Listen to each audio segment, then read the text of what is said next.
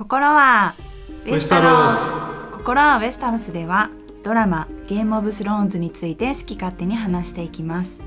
YouTube と Podcast で同じ内容を配信しています。お送りするのは私キャミーと。ケンです。お願いしおます。願いします。ということで今回はシーズン2ラストエピソードということでエピソード10ですね、えー放題の方は勝者となっていますが、えー現代はバラモグリス。はい、発音合ってるかな今の発音ではい大丈夫ですかね。はい。はい、ということでバラーモルグリス。この言葉はこの番組でもおなじみかなと思いますが、えー早速ね本題に入っていきたいと思います。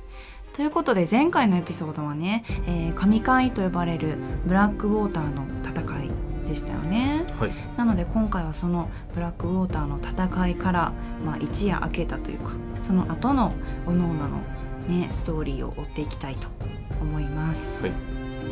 まずはじめに、えー戦で負傷したティリオンの部屋のシーンから入っていきます、えーブラックウォーターの戦いでサーマンドンの裏切りの刃を受けてしまい気を失っていたティリオンなんですけれども彼が、えー目を覚ますというシーンでした。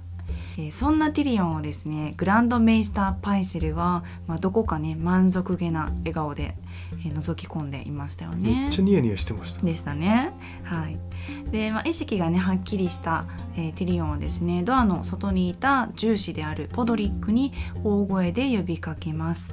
えーブロンがねバリスをここによこすように、まあ、指示してたんですけれどもこれはまあ命を狙われた後なのでかなりね、えー敏感になってるのと、まあ、パイセルはね信用ならないからなのかなという感じがしましたよね。はいえーそしてパイセルは、えータイウィン公のおかげでスタニスはオートから逃げ去りオート軍が勝利したということを話しついでに、まあ、ティリオンがね王の手を解任されたことそして、まあ、小さなこの部屋に移されたよということを嬉しそうに告げていましたね。うんでその時に、えーパイセルがティリオンに対してコインをね投げ渡す場面があるんですけれどもあれは何のコインなんですかね？ああれは、えーシーズン2のはい。最初の方で、パイセルうん。が地下牢に送られますよね、はいはいはい。まあティリオンによってなんですけど、その時にティリオンが、えーパイセルと一緒にいた娼婦うん。にコインを渡して、うんうん。まあ、迷惑料だみはいいはい。ことを言ったそれの返しじゃないですかね。ああなるほどね、うんコインでも受け取っとけよみたいなね感じでピーンと投げたのかな。うん、まあセリフも一緒だったんでね、あそうでしたっけ、うん。まあ、英語だと「for your trouble」って。いう、うん、まあああ多分迷惑料はははは日本語だと。あなるほどね。えー一方玉座の間では、えー正式にタイウィン・ラニスターが王の手になる叙任式が行われていました、えーちなみにここでタイウィンはジョフリー王の御前にもかかわらず馬に乗ったまま入場して、まあ、そのままね馬から降りずにバッジを受け取って、まあ、ついにそのまま去っていくという態度をとってましたけどこれって何なんですかね？威厳を示してる感じなんですか？まあ、タイムで一番最強じゃないですか、うん。誰も文句言えないだろうから、うん。まあ、何でもできるんじゃない？だから一応そのジョフリーが王だけれども事実上の王はタイウィンみたいなね感じにうん。なりましたしね、うん。えーそしてジョフリーはラニスターとタイレルを結束させたとして、えーリトルフィンガーにね、えー褒美としてハレンホールを与えるんですよね。えーさらに、えー戦の勝利に貢献したとしてタイレル家のまあ花の騎士サー・ロラス。ロラス・タイレルに対して、まあ、欲しいものがあるなら何でも与えましょうというふうに言うんですがそれに対してロラスは、まあ、未だ無垢であるマージェリーとの婚姻を、まあ、願うということでした。ちなみにこれはまあリトルフィンガーがねマージェリーに提案してた企てですよね、うん。えーそんなジョフリーに、えー意見を聞かれたマージェリーなんですけれども、まあ、遠方からあなたのことを愛するようになったのですみたいなね大胆な発言をしてえージョフリーも、まあ、世もそなたの美しさを耳にしていたと。間近で見るとさらに美しいなみたいなの言ってましたけどこの反応、まあ、ま意外かなと思ったんですけどどう思いました？うーんまあそうですね。ジョフリーはほ本音でそれ言ってるかわかんないけどうん。まあでも政治的に見たら正しい発言じゃない？うんなるほどね。うんまあ、サンサと結婚するよりはいはい。タイレル家のマージェリーと結婚した方がうん。パワーも得られるだろうから。まあでもなんかジョフリーってその女性に対してすごく高圧的な態度というかうん。やっぱりその女は泣いてばっかりとか、うん。そういう女を見るのはつまらんみたいなねそういう発言もしてたのでマージェリーも一応女性なんですけどそういうマージェリーに対してこういうなんだろうへりくだるとは言わないですけどこういうねあのきちんとした態度を取るのはすごく意外に私は思いました。うん、うん。まあ、年上のお兄ちゃんだから。あ確かに確かに。うん。一応無垢ですけどね。いやじゃないけどね絶対に、でジョフリーは一応ね王は制約を守るものだとか言って一度はこのマージェリーからの婚姻のね、えー願いを断るんですけれどもサーセイだとか商標議会とか、まあ、周りにいたね人民の意見を聞き入れて、まあ、マージェリーと婚約することにしていましたよね。でこの時のマージェリーすごく満足そうな笑顔を見せてたんですけどまだ彼女はジョフリーの、まあ、モンスター具合怪物具合は知らないということでよろしいですか、はい。うん、えしかもその結婚決まった時にサンサにね視線を送るんですよねマージェリーが、うんうん。これは完全にもう昼ドラ案件かなと思うんですけどあどう本当ですか、い、やしたはい僕はねうん、マージェリーはサンサを一回見て、はいはでまあ表情を伺った後に、いうん。なんか、ね、下の方を向くんですよマージェリー。うん。だちょなんかなんつうの？そのねう上から目線やったぜみたいな感じじゃなくて、ほう。まあ、サンさんに対してごめんなさいねみたいな感じの表情なのかなああそうなんだ、え。ー、人によって受け取り方が違うものなんですねまあマージェリーとかロラ・スタイレルは、まあ、アリーナ席みたいなところにいたんですけどうん。一方のサンサはスタンド席にねうんうん。いて、一部始終をね観覧してましたが婚約が決まった後にその場を立ち去る時には思わずね安堵の表情をこぼしてしまったりしてましたよね。うん。でまあそんなサンサに「マイ・レディ」というふうにリトルフィンガーが声をかけるわけなんですけど、えー結婚破棄婚約破棄残念でしたねというふうに言ってけれども今後もあなたを、まあ、ジョフリーはね喜んで殴るでしょうというふうに言うんですよね。そして、まあ、サンサは女になったわけじゃないですかその開花して。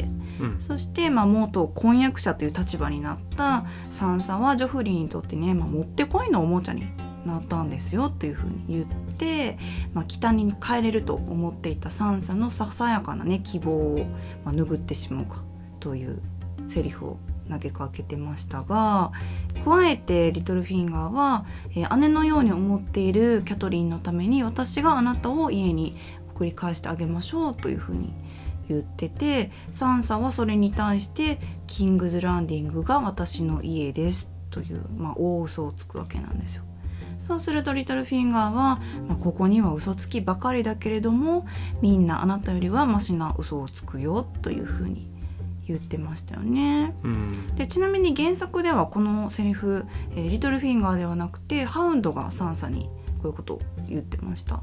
ううんん、でまあこの時ねあのリトルフィンガーすごいやたらねサンサに近づくというか距離が近くって、まあ、なんならサンサが生理始まったってことも知っててめっちゃキモいなって思ったんですけどリトルフィンガーはこんなねあなたを家に返してあげましょうなんて言ってますが信用できますかね？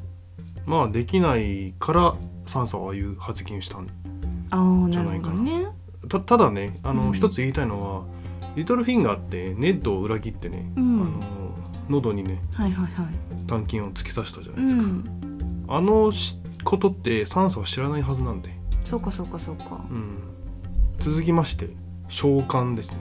ロスの部屋に入るんですけどサーセイの指示により戦が終わるまで人質となっていたロスは無事解放されたようでした。うん。で、えー自分のね召喚に戻ってたんですけど、えーそこでね傷を化粧で隠してたところうんうん。バリスが訪れます。は いでロスはねバリスの顔を知らなかったようで最初は気づきませんでしたが弾痕がないことを分かってバリスだとピンときたようでした、うんあのバリスがなんでここに？みたいな感じだ、うんあのロスは驚いてたんですけど才能が無駄になっている。リトルフィンガーと違って私は従業員を守りますよ。というバリス。まあ要はですねあのバリスはねうちのチームに来ないかみたいな。私の元で働かないか。みたいな感じで誘ってました、うん。でさらにバリスはですねリトルフィンガーは危険な男でうん。恐れるべきだけれども弱みがありそれを巧みに隠している。私にはお見通しだけどね。と言ってました。この弱みって何なんですかね？いや私が聞きたいんですけど弱みって何なんですか？うーんまあ恋のあれじゃない？あーなるほどね、うん。キャトリンが好きってこと？まあそれもそうだしサンサもそうなんじゃない？サンさんもちょっと好きになりかけてるみたいなうん。まあそれはねん。どういう好きかはちょっと分かんないけどなるほどなるほど。リトルフィンガーがサンサに対して、まあ、ちょっとひ人とは違う目をしてるのは、間違いないでしょう。なるほど。続きまして、えージェイミーとブライニーのシーンに入るんですけどここはおそらく西部かな、うん。まだ。ちょっと場所は分かんないんですけど、えーキング・サンディングへの旅を続けるブライニーと囚人のジェイミーです、はいで、えー相変わらずジェイミーはねブライニーに対してデリカシーなく扱ってましたね。そうですね。はい、で2人はですね「彼女らはライオンと寝た」と書かれたおそらく北部の兵によって吊るされたであろう3人の女性の遺体を発見します。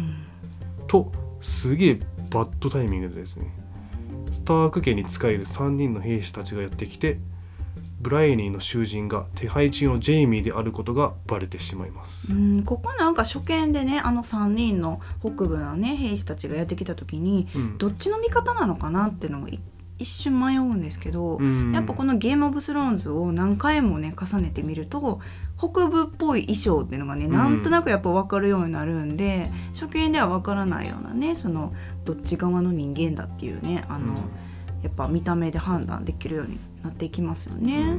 いや俺もまさにね最初見た時に分かんなかった。うん、やっぱそのなんだろう2人は苦しまずに死んだっていう一番その調子乗ってた人いるじゃないですか。うんあの人とかまさにそのネッド・スタークと同じような髪型してたり、うなんかやっぱりあ北の人間だなって分かるようなうんその身なりをしてますよね。うんえーちなみにねジェイミーの正体がバレたのは、うん、そのうちの一人の兵士が「ささやきの森の戦いであいつの顔を見たぞはいはい。あれはジェイミー・ラニスターだ」と言ったからなんですけど、えーまあ、ささやきの森の戦いっていうのはシーズン1でジェイミーが捕まったうん、戦ですね。はいはい。はい、で、えー気づいた時にはブライニーは兵士たちを殺して、え3人の女を埋葬する準備に入ってました。うんまあ、なんでねブライニーは兵士たちを殺さないといけないかっていうとそれはですね、まあ、ジェイミーを生きたままキングズ・ランディングに移送しないといけないんですよ、うん。まあ、そういう務めがあるからなんですけどあのというのはジェイミーが殺されてしまったり、うん。元いた場所に戻されてしまったらねこの危険なねうん。旅は全く意味がなくなってしまうのでまあ、だからブライアニーにとってはいろんなものが天秤にかけられてそれ一番重要なのはジェイミーを生きたままそのオートに返すってことだったから、うん。まあ、あくまでも私は北部じゃなくて、まあ、キャトリン・スタークに仕えてると。うんうん。だからもうそれをまあ害する人はたとえ北部の人間であったとしてももう命をね奪わないといけないという判断を瞬時におそらくしたんでしょうね。そうですね。あとねここのシーンのポイントをちょっと言いたいんですけど、はい、今までのストーリーの中で北部の人たちって結構いい人たち。っ確かに。ていう風にまあ映ってたと思うんですよ。う、ん。でもここでいやそうでもないぞっていうのがまあそういう見方ができるようになってきましたよね。確かに確かに。はい。まあブライニーの姿を見たその北部の兵士たちはあれ女かよみたいな感じでうん。めっちゃバカにして笑ってたし、まあ、何よりねおそらく戦には関係ないであろう女たち、まあ、女性たちを残酷な方法で殺してましたね。うん。まあ、そういったこねその一般的にはよろしくないであろうことをはい。北部の人たちもやってるっていうのが判明するシーンでしうた。ん、やっぱすごいショックですよね、まあ、やっぱりその、まあ、大半の視聴者の人が、まあ、北部を応援する側につくと思うんですよ。まあわかんないですけど、うん。やっぱりロブを応援したりだとか、あのネッド・スタークはじめねアリアとかサンサを応援したい側についてる方がまあ圧倒的に多いと思うんですけどその彼女らの下にいる北部の人たちがこういうね非人道的なことをしてるのはやっぱりん？というかはてなはてなって頭に浮かぶところではあったと思うんですけど、うん。まあ、ここでブライエニーがすごくなんだろう戦士としての強さとか、まあ、覚悟とかをね見せるシーンでありながらその女性たちを埋葬してあげるというような慈悲の心を見せるようなシーンだったんですけどうんこの彼女を見てたジェイミーの表情がすごく印象的でジェイミーこの時どういう風に思ってたんでしょうね。うんちょっとまあ気になるところではありますよね。うんやっぱ今まで思ってたブライエニーの像をちょっとまあいい意味でおそらく揺るがすような場面になったのかなというふうに思いますよね。はい。そして舞台は北部軍ロブのテントのシーンへ移っていきます、えー異国の美女タリサと愛し合ってしまったロブは母キャトリンにフレイ家との結婚をやめたいというようなね相談をしに行きます、まあ、ちなみにキャットは幽閉中ですよねはい。で、えーキャトリンはウォルダーフレイを怒らせたら危険よと制約を保護にすればあなたもきっとそうされるしあなたの父はいつだって約束を守ったじゃないというふうに言うんですよね。それに対し、まあ、ロブ坊ちゃんですよ。もう父上は死んだと。坊ちゃん席でしょこれ。ほんま坊ちゃんよ。と言ってね、まあ、その場を立ち去るわけなんですけどもうママのアドバイスはねもう何にも届かない。もうタリサがいい坊ちゃんでしたね。うん。はい、そしてもうついにこのロブタリサと共に、えー七神の儀式ですよねあれ。結婚式を挙げちゃってましたがこれなんで七神なんですか？はあこれね一応調べたんですよ。いはいはい。あのまあ念のためそのキャミーの質問をねうん。えーと補足すると七神ってロブに関係ないはず。うん。ロブは北部の人。だから、えーウィアブートの前ではい。結婚の誓いとかをしないといけないし、えー、とタリサはウェスタロスじゃないんですよそもそも、うん。エストスの人間なんで彼女も七神は関係ないうん。はずなんですよ。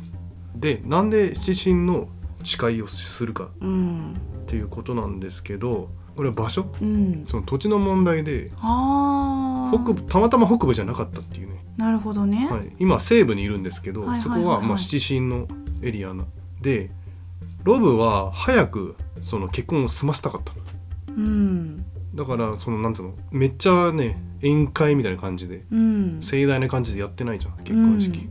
とりあえず早くもう結婚したいみたいな感じで。急いじゃったね。そう。だから早くしたいから、はいはい。その場にいたセプトンを、うん。あちょっと来て来てうん。今結婚すやるから。そんなウーバーセプトいるんですか？ウーバーセプトンを頼んでもうすぐ結婚しちゃったらしいよ。まあちなみにこれねブライアン・コグマンっていうねうん。あのプロデューサーの人が言ってたんで、うん。まあちゃんとした理由はあるみたいです、へー。なるほどね。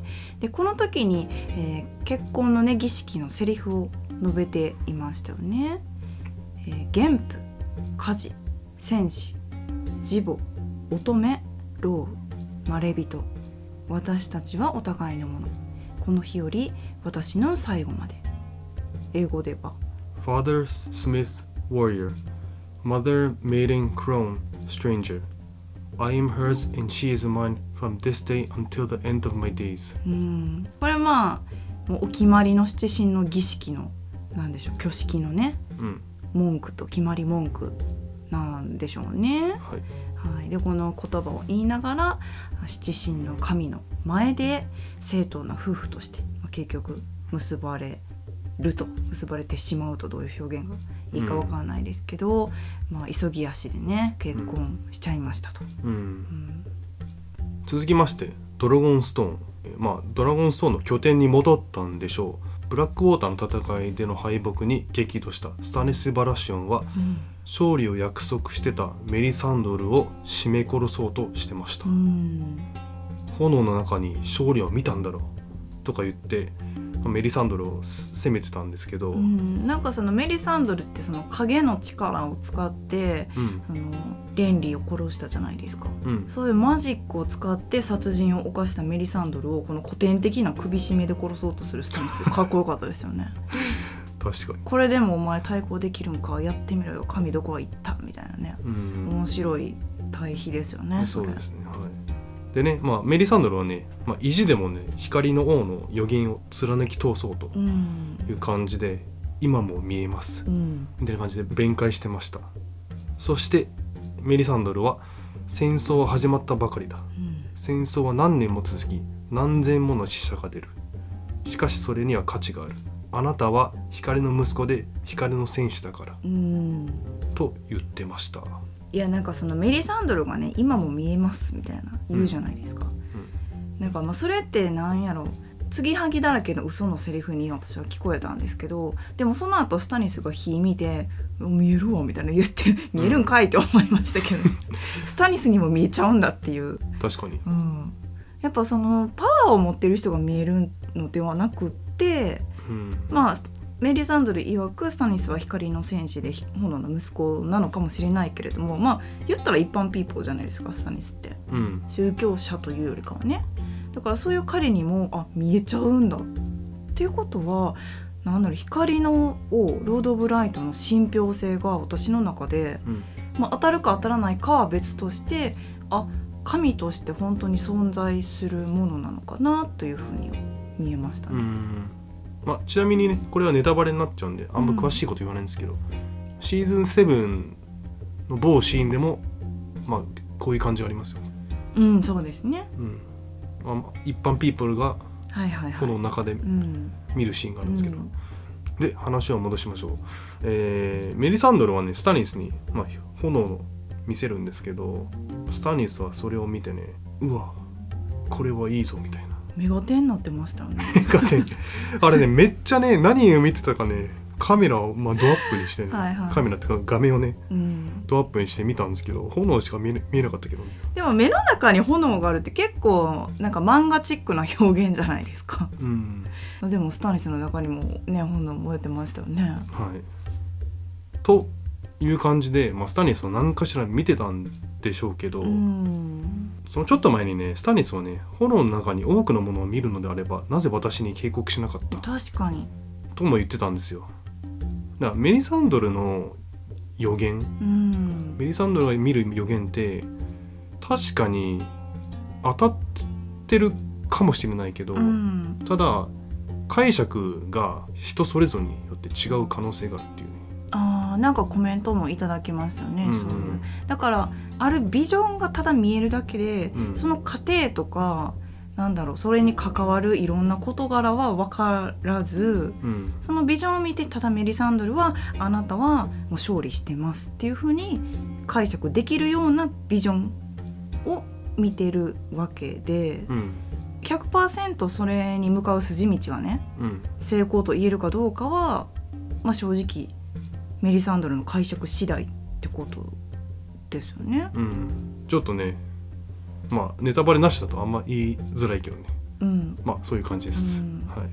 そういえばねあの玉ねぎのそうなのよ。玉ねぎ臭しなかったのよはい。今回。ダボスさんが出てこなかったんでしょうけど、うん。彼は無事なんでしょうかね、ワールドファイヤー結構ね受けてましたもんね。うん。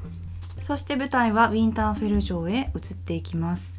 えーウィンターフェル城を略奪したシオンでしたが、まあ、結局ね500名の北部軍によって城を包囲されてしまっているようでした。えーそんな時にメイスター・ルーウィンが、えーメイスターとしてシオンに助言をしていましたよね。でここではシオンがね自分の心の闇というかねウィンターフェル城についてどう思ってたとかネット・スタークについてどう思ってたとかねそういう心の闇を少し明かすようなシーンになってましたが「えー逃げなさい」というねルーウィンの助言に対してシオンは、えー実家に帰ることでね臆病者だけにはなりたくないというふうに言うんですよね。そうするとルーウィンは、えー壁に行って、えナイツウォッチになり、えこれまであなたがしたことの償いをするという選択肢を提案していました。加えてシオンあなたをね何年も見てきたけれどもこんな人間ではないよというふうにねルーウィン言うんですけれどもそれに対してシオンはあまあそうだなと。僕は別人になろうと抗いすぎてたのかも。というふうに言ってました。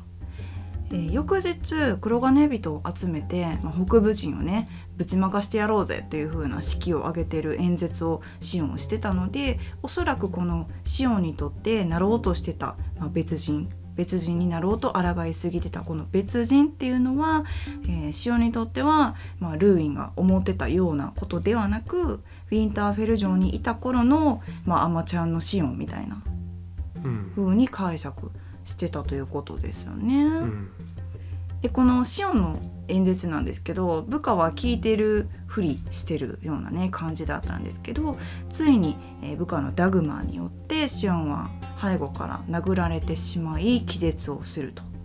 そしてその様子を見に来たルーインはこのダグマにね、えー刺されてしまって黒金人たちはパイクへ帰ってしまう帰ろうぜみたいなね言ってましたけど北部軍が500名もまあ包囲してて黒金人はまあ20人しかいないというふうに言ってたんですけど帰れる勝算があったんでしょうかね。うーんまああったと思いまうす、ん、そしてシオンはまあ布でね顔を覆われて目隠しをされどこかに連れて行かれてしまうというシーンでしたね。はいどうでしたかこのシーン。あの黒金人が帰れるっていう称賛なんですけどこれはですねエピソード8に戻るんですね。うん。でエピソード8決戦前夜でロブとルース・ボルトンが、えーウィンターフィルの奪回について話し合ってたうん。シーンがあったと思うんですけど、えーそこでロブはね降伏する黒金人に慈悲を与え降伏した者は無事に黒金諸島に返す。うん。ただしシオンは例外とする。はいはい。というふうにあの言ってたので、うんおそらく黒金人と、えーそれを包囲してる北部勢で何かしらの取り決めがあってシオンだけは引き渡すと。なるほどね。シオンを引き渡す代わりに我々は見逃してくれみたいな。そういうのがあったんでしょうきっと。しかもこの時確かルース・ボルトンはシオンがその部下にね、えー見放されるようになればいいみたいなそういう発言もしてたので、うんうん。やっぱりなんでしょうねルース・ボルトンがうまいこと黒金人を誘導できるような指示を出してた可能性がありますよね。そうですね。うん。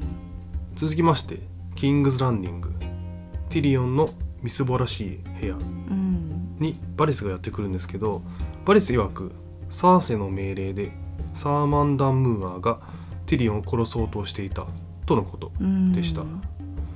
ティリオンは、えーサーセの裏切りを信じようとしていなかったようにうんうん感じたんですけどこうどうだったんですかね？まあその油断ならない姉というふうには見てたけれどもここで決定的にあもう僕の敵だというふうにうん。なっちゃうのをちょっと恐れているように感じましたけどね。うんなるほどね。うん。でティリオンはですねブロンが金マントから外されて今いる金マントはほとんどタイミンかサーセイの下で働いてると。うんさらにはですね山の民たちもタイビンに大金をもらい山へ帰ってしまったことを知りますうん山の民たちいつの間にかオールアップしてたんですね。ちなみにねえっと前回のブラックボトンの戦いで出てこないんですけど、うん原作出てきますそうよね。そうそう原作は山の民のは結構活躍するんでそうですよね。はいうんえーそしてですねしまいにはバリスも今後しばらく会えないと。辛いよ。告げられます。唯一の友達だったのに。そう。そうかな。う、うん。んでバリスはね、まあ、危険な立場に追いやられてしまったティリオンと密会するのは、うん。まあ、あまりよろしくないんじゃないか、うん。でまあ、そういうふうに感じたと思うんですけど、えーまあ、つまりはですねティリオンは孤立状態。うん。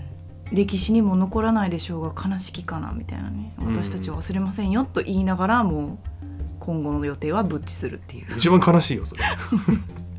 もう全部が嘘に聞こえますよねそんなん言われたらね。ティリオンもう友達がいないんですわ、うん。でも真面目な話ね。味方は誰っていう話になると。ティリオンのでしょ、うん。まあポドリックとシェイぐらい。まああとは視聴者じゃないですか。そうだね。はい。であのまあその味方のねシェイなんですけど、うん。ティリオンを慰めるためにバリスによって部屋に送り込まれてました、うん。でまあ顔がぶちゃぶちゃになってしまったティリオンに対してうん。依然として誠実だったですよね。うん。でまあ変わらぬ愛を約束してました。でシェイはですねキングズ・ランディングを離れてペントスに行こうよとティリンを誘ってましたがティリンはそれに対してここは俺の場所だ。悪い奴らを扱うのが得意だから。うん。と言って、まあ、オートに居続けることを決めます。男テリオンよう言うた。はい、まあティリオンはですねやっと自分に向いてる仕事を見つけたんでしょうね。なるほどね。あのーこれもね、えーエピソード8決戦前夜の話になるんですけど、えーその時ねティリオンとバレスがまあ会話をしててティリオンは姉は女王になり兄はキングズガードのメンバーになり自分は成人するとキャッサリーロックの上下水道の長に任命された。うん長ね。長に任命された。うん。という話もしてたので、まあ、こうやってね人を束ねるとか、まあ頭を使うようなこういうし、あのー仕事は今まで任されてなかったんだ。うん。と思い思うんですよ。でもここのキングズ・ランディングで、まあ、一時的ではあるんですけど王の手を務めたことによって、まあ、ようやく自分が得意とするもの、まはいはいはいあ、天職みたいなものうにんやっと出会えたんでしょうね。私自分もそれをね楽しみながらやってたからうんもう俺は悪いやつを、まあ、扱うこの仕事を続けていきたいとね、うんいうふうに思ってるんでしょうね。はいそして舞台はハレンホールを逃れたアリアたちへ移っていきます。えーハレンホールの門を、まあ、歩いてですねくぐり抜けることに成功したアリア、えージェンドリー・ホットパイの3人は崖の上に立ってですね、まあ、その3人を見下ろしている弱円を発見むしろ発見されたという表現がいいのかなうん。ですよね、えーその弱円の元へ行こうとするアリアでしたが弱円はねいつの間にかふっといなくなってて気づけばアリアの背後から声をかけるというもうこれはもう忍者ですよね。忍者で間違いないです。うんあれは忍者ですね、はいそしてその忍者弱円は、えーアリアをね待ってたというわけなんですよ。まあ、ちなみにアリアなんですけどなんとなくねいつの間にかこの弱円をね慕うようになってる感じがするんですよねどこかしら。でそんなね彼が持つ、まあ、殺しの技術というかそういうものを学びたいというふうに言うんですよね。そうすると弱円は「なら私と一緒に来い」と。Narrow Sea を渡ってブレーボスへというふうに言うんですけど、まあ、この Narrow Sea はウェスタロスとエッソスの間にある、まあ、狭い海ですよね。うんでこのブレーボスというのはどこかというとアリアも言ってましたが、まあ踊りの師匠シリオ・フォレルがいた町だというふうに少し顔をほころばせて言ってましたそうするとジャクエンは、えー笑いながらですねだが顔のない男は踊りの師匠とは別物だというふうに言ってましたけど顔のない男って今まで出てきてましたっけ？単語は出てきてないかな。うん、だからなんでしょうジャックエンってその私たちが知らないようなね言葉をこれからも言うというかうんやっぱり違う大陸の違うものを信仰している違うタイプのなんだろう人間ですよね。そんなジャックへのね誘いに心惹かれるアリアだったんですけれども結局アリアは、まあ、お母様とロブ兄さんと、えーサンサも探すという理由があったので、えーその誘いを断ってしまいます。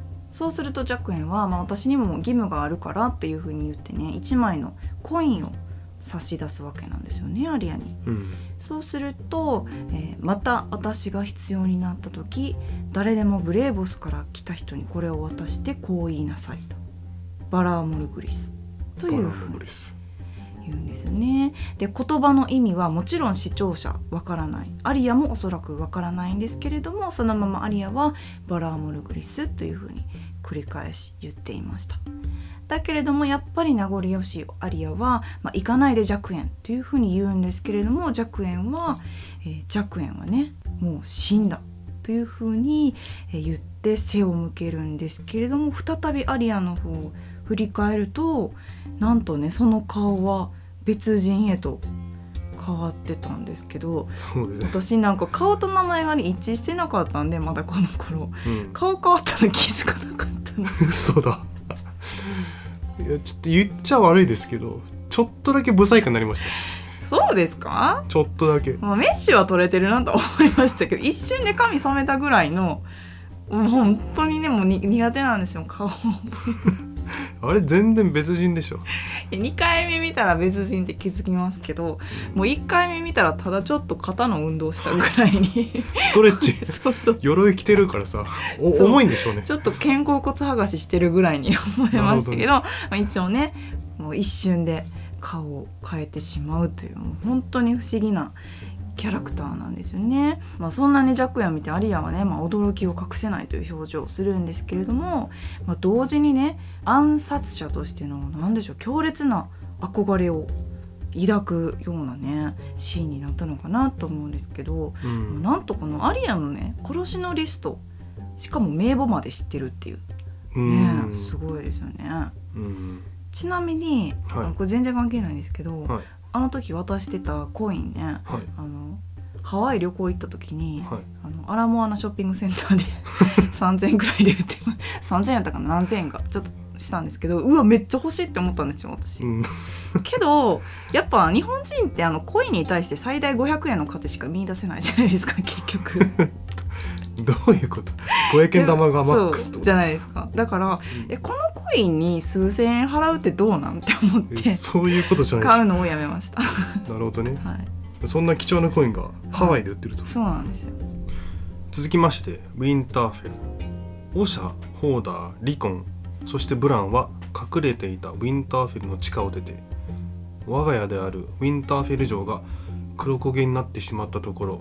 そして城に仕えていた人たちも殺されてしまったところを目の当たりにしまめすちゃめちゃ切ないよこのシはいあとちょっとここ注目ポイントなんですけど、ーン。はい。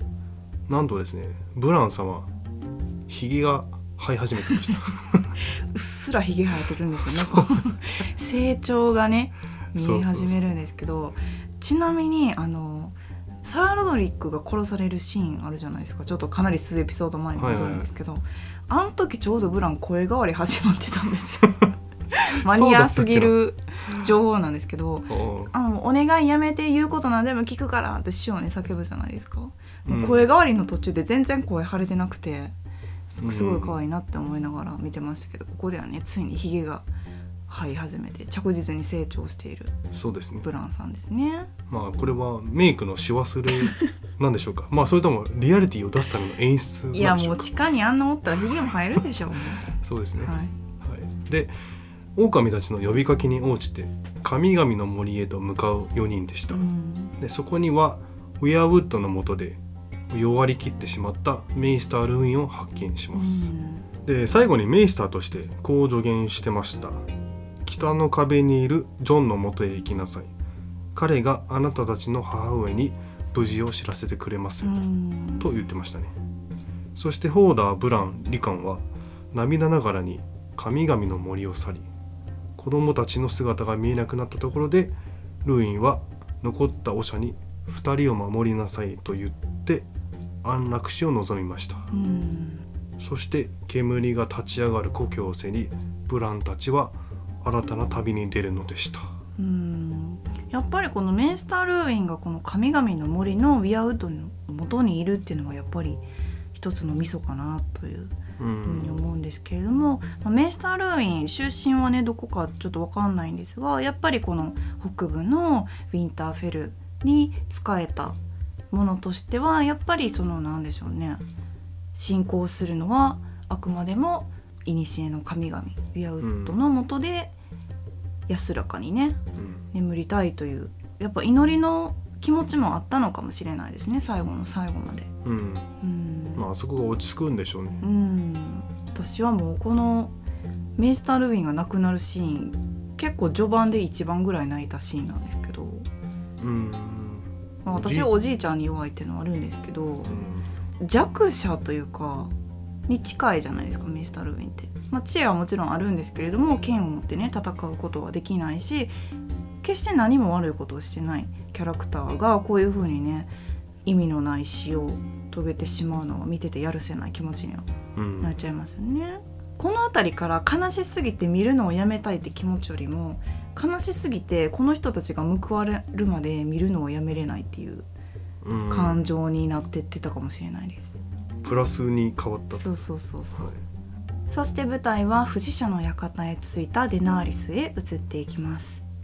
えーまあ、いつかのエピソードでねパイアット・プリーが、えー、ドラゴンを盗み運んでいたこの塔ですよね、えー、コバッロ曰くここは幽霊の館と呼ばれているとのことでした、うん、でデナーリスは盗まれてしまったドラゴンを見つけるために、まあ、そして車同士であるパイアット・プリーに対抗するため、えー、この塔へ入っていこうとするんですけれども、まあ、謎かけなのか何なのか入り口がどこなのかちょっとよくわからない状況の建物ですよね、はい、えー、一方でその塔のね周りをぐるっと回り込むカリーシの後を追うジョラーなんですけど、えー、その場でジェット待機していたコバルトと鉢合わせをするんですよね。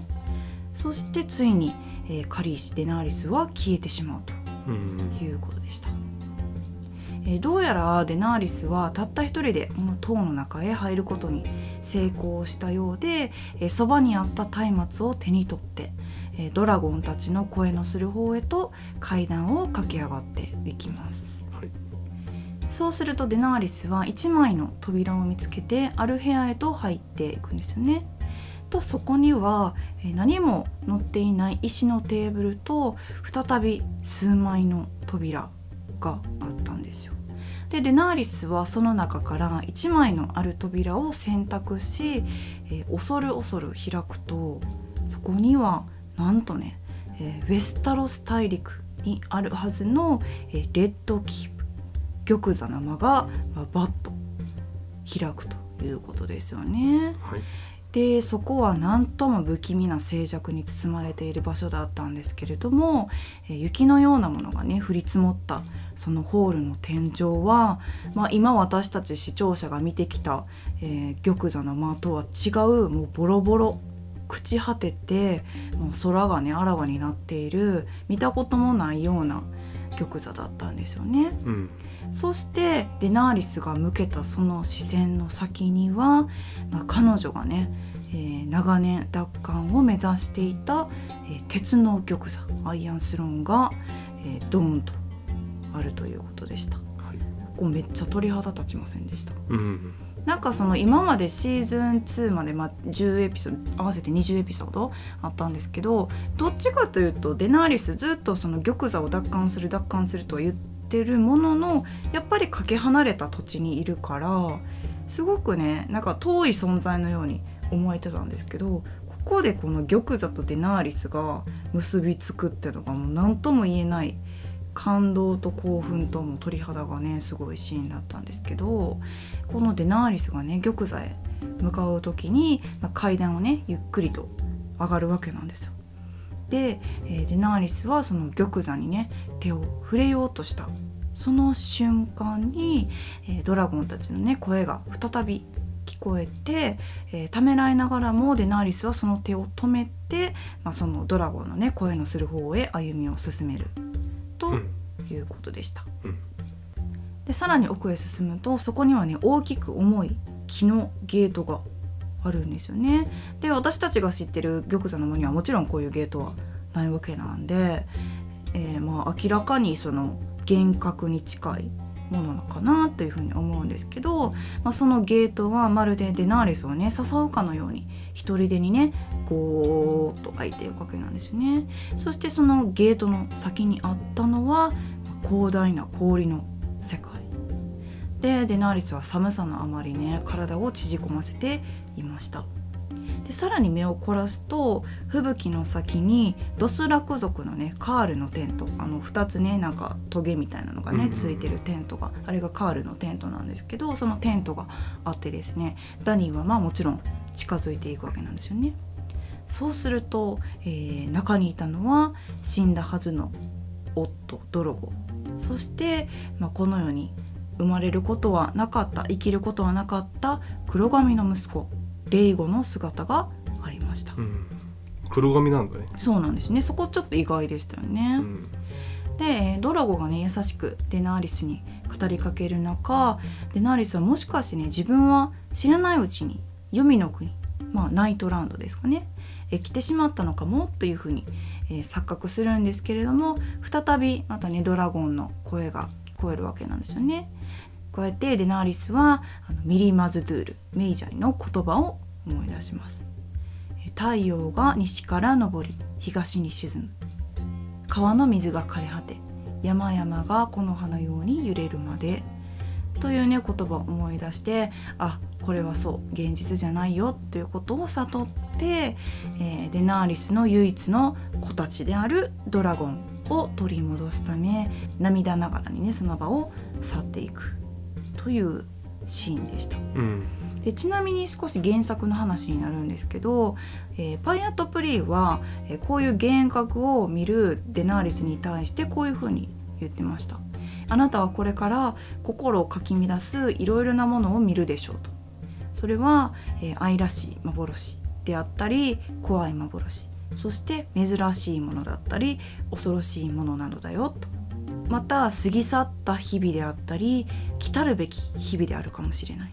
そして決して存在しなかった日々や光景や物音かもしれないというふうに言ってたのでおそらくねこのデナーリスがこの時見たビジョンって確実な現実でも未来でも過去でもなくいろいろな要素が混ざったね彼女しか見ることのない、まあ、ビジョンのような。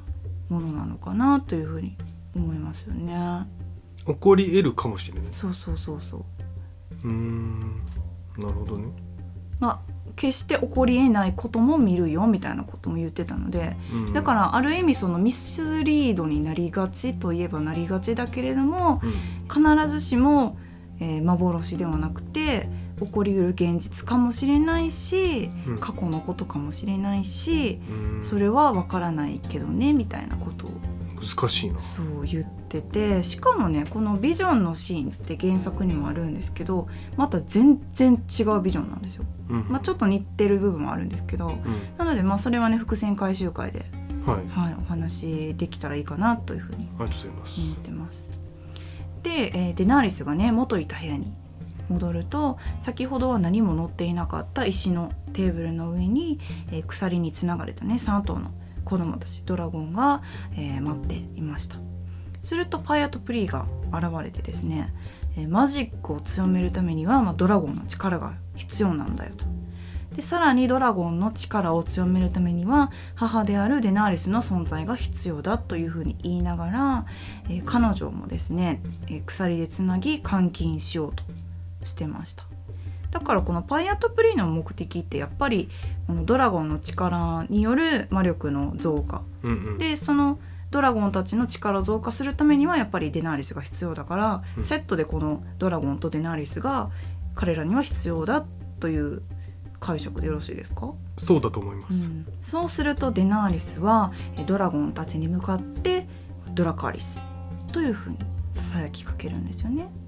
そうするとドラゴンは、えーパイアットプリーを焼き殺してなんと鎖さえも焼きちぎってしまうと。うんでもこの時のデナーリスのね確信を得たような表情すごい良かったなっていうふうに思うんですけどあの小さいもう赤ちゃんドラゴンでねこの人一人をね焼き殺せてしまうってことはまあ玉座奪還を狙うデナーリスにとってはもう強みでしかないというかもう成長したらドラゴン最強説というかねもうそれどころの話ではなくなる気がしますけどもはやもうこれは恐るべき核兵器になりうる可能性を現時点で秘めてますよね。うん。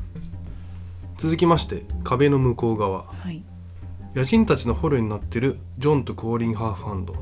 彼らはどこに向かってるかというと壁の向こう側の王ことマンスレーダーの元ですね、うん、えーこのシーンちょっとウケるんですけどイグリッドのあのジョンのロングクローではジョンの頭を叩きまくってるんですけどい、めっちゃ危ないでしょあれ。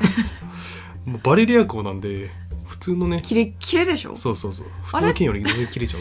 か多分髪の毛なくなってますよね ジョンスの。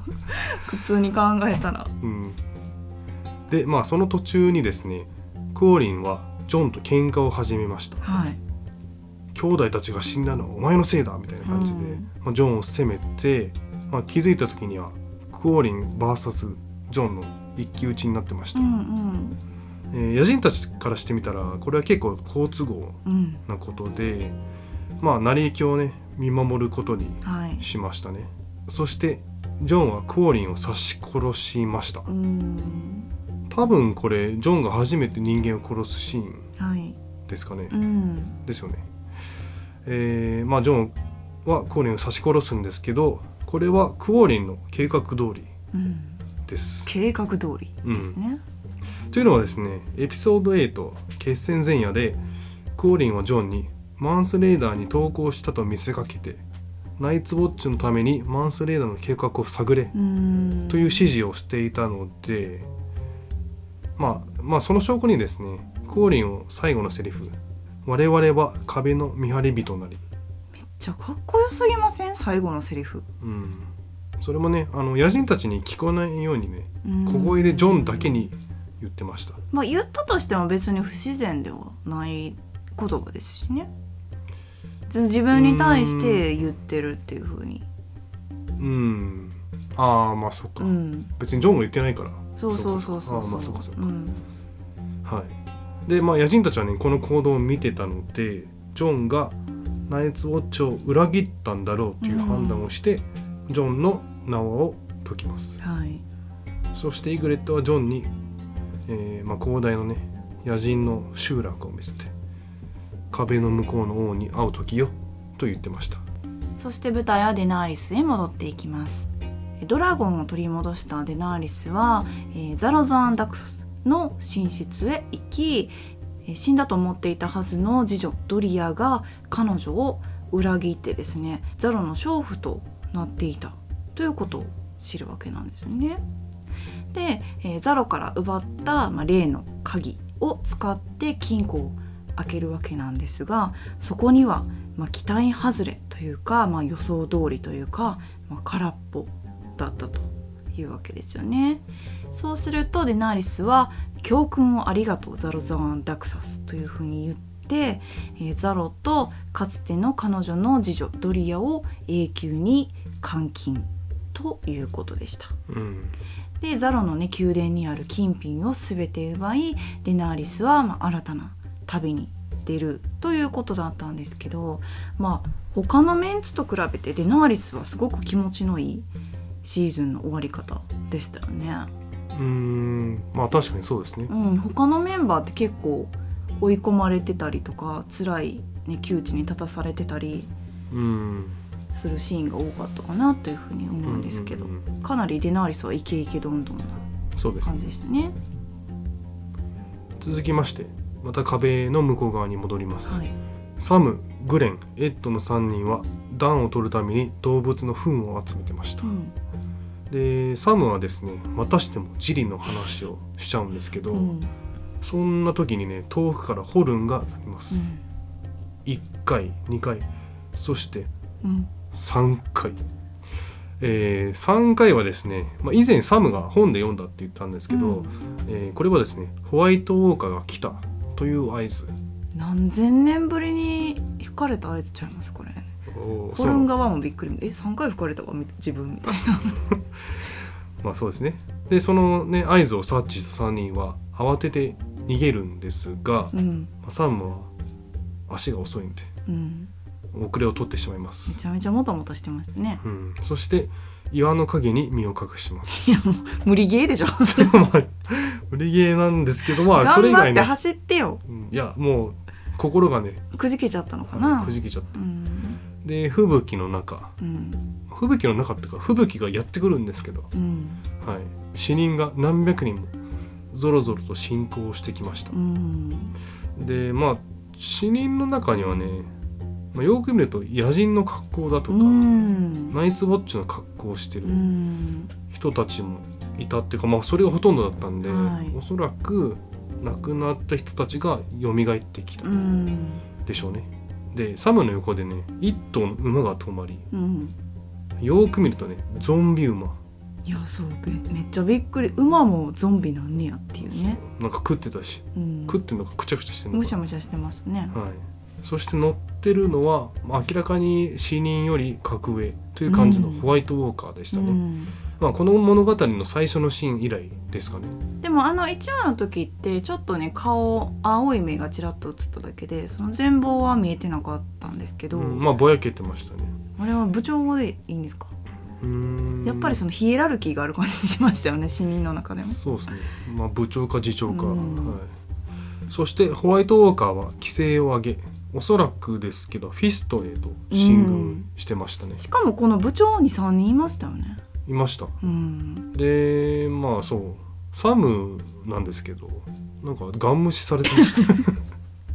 だ大丈夫かな？逆にあれやっ大丈夫？ぱり無視ですよね。うん。無視なのか。まあでも本当に無視されたかは分からないですからねこの終わり方だと、まあね。シーズン3に、まあ、サムが登場するかしないかは、うん。まあ、交番表を見て。そうですよ 確認ということなんですけど、まあ、サムはまあ絶望なんで、まあ、考えるのをやめたんでしょうねいろいろ。うんという感じでシーズン2は幕を下ろす感じなんですけどどうでしたか？そうですね。うんゲームオブスローンズって大体エピソード9あたりにうん。ちょっと大きめのねどでかいイベントがあって。9話で本気出すっていう感じですもんね。でその次のエピソード10は、まあ、締めくくりという感じなんですけど、あの個人的にはエピソード9も好きなんですが10の締めくくりのやり方。がすごい好きでそのなんなんつうのかな。希望と不安のちょうどいいバランスが取れてるみたな。いるなほどね。今回も新たな旅に出るデナーリスは、まあ、はいはい。希望が持てたし、まあ、ブランとかは希望なのか不安なのか分かんないっていう感じだし、うん。やっぱそれぞれがなんだろうアリアもそうだし、うん。まあ、ティリオンですよね。俺はここでやっていきたいっていうようなティリオンもそうだしそれぞれがなんだろう腹をくくってね新たな務めを果たすための旅に出始める回という感じで、まあい一番浮かれてるのは、まあ、ロブかなっていううん。感じでしたけどそうね。まあ、絶好調なのはまあデナーリスかな？いろんな教訓を得て。うん。うん、でまあ題名がこのバラー・モルグリスということなんですけど、まあ、このね番組でもおなじみのバラー・モルグリス。この意味は、まあ、おそらくね今後出てくるんですけれどもここではねまだ明らかになってないので書き立てられるようなねところはあると思うんですけれどもおそらくジャックエンは、まあ、また出てくるんじゃないかなとうん。いうような感じですよね。はいまあ、タイウィンさん帰ってきましたんではい。本家の王の手がね。うん。もともとその教王時代も王の手をやってた祭りごとの得意なうん。大物なんで今後の彼の政治のねやり方が気になるところではありますよね。はい。やっぱり何と言ってもこのシーズン2エピソード10はデナーリスのねビジョン。うん。これがやっぱりどでかい、ね、持ちきりのネタかなっていうふうに思うので、まあ、これはこれで原作との比較とかねうんもっと詳しく描写されてるとこもあるのでそれは伏線回収会でねまた皆さんにシェアできればなと思ってます。うんうんはい、ということでシーズン2お疲れ様でした。お疲れ様でしたなかなかちょっとペースダウンしちゃいましたけどまあシーズン34はもうこれからもっとねスピードアップしていくのでねドラマ自体もテンポよく解説と。シーズン3結構やべえからな。そうですか？はい。そうでしたっけ？うん。久しく見てないんでちょっとあれですけど、マジっすか？うん。えどうえ情報量が多いってことですか？進み方がエグいって面白いことですか？ああまあ面白いですね。うん。34が一番人気あるんじゃない？かもしれないですね、うん。ということでこのシーズン2エピソード10の解説もいつものお決まりのセリフで締めていきたいと思いますそれではまた次回。バラーモルクリス。